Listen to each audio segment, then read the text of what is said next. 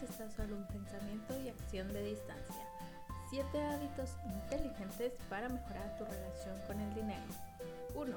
Piensa en términos anuales. Si gastas 70 dólares de comida al mes, mejor di que gastas 840 dólares al año. Entonces, si tú dices me gasto 1000 al año en alimentación, entiendes que si ahorras un 10% más o si gastas un 10% más, es ya una cifra importante. Esto te hará tomar mejores decisiones en el futuro. 2. Alégrate por cada factura que pagas. El dinero es una energía que va y viene y nos hace mejor a todos, pero solo mientras está fluyendo, porque si está quieto en un sitio no beneficia a nadie. Si no te alegras cuando das, estás bloqueando el canal por el que se te va a entregar a ti, así que paga con alegría. 3. Sitio tu cerebro. Realiza al menos una o dos formaciones al año, no solo en tu campo, también en otras áreas como salud, empresa y por supuesto dinero.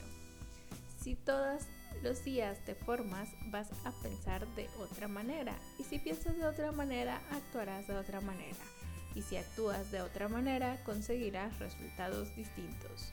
4.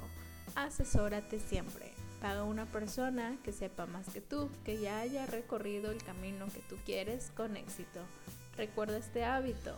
Tú serás tan listo como la gente lista de la que te rodees. 5. Acostúmbrate a llevar más dinero en el bolsillo del que llevas hasta hoy.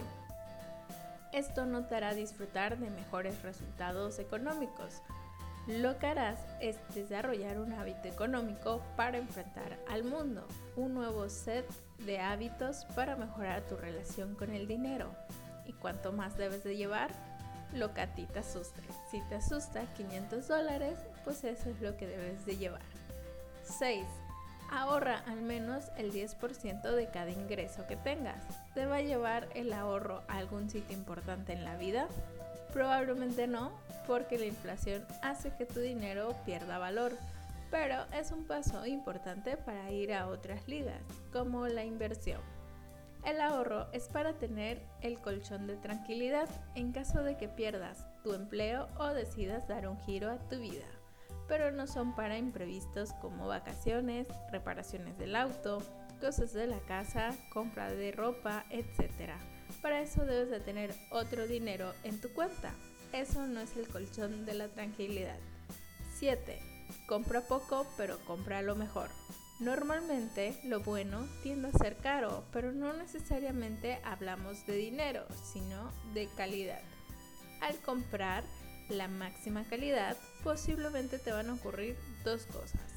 Uno, comprarás menos y dos, en largo plazo ahorrarás dinero.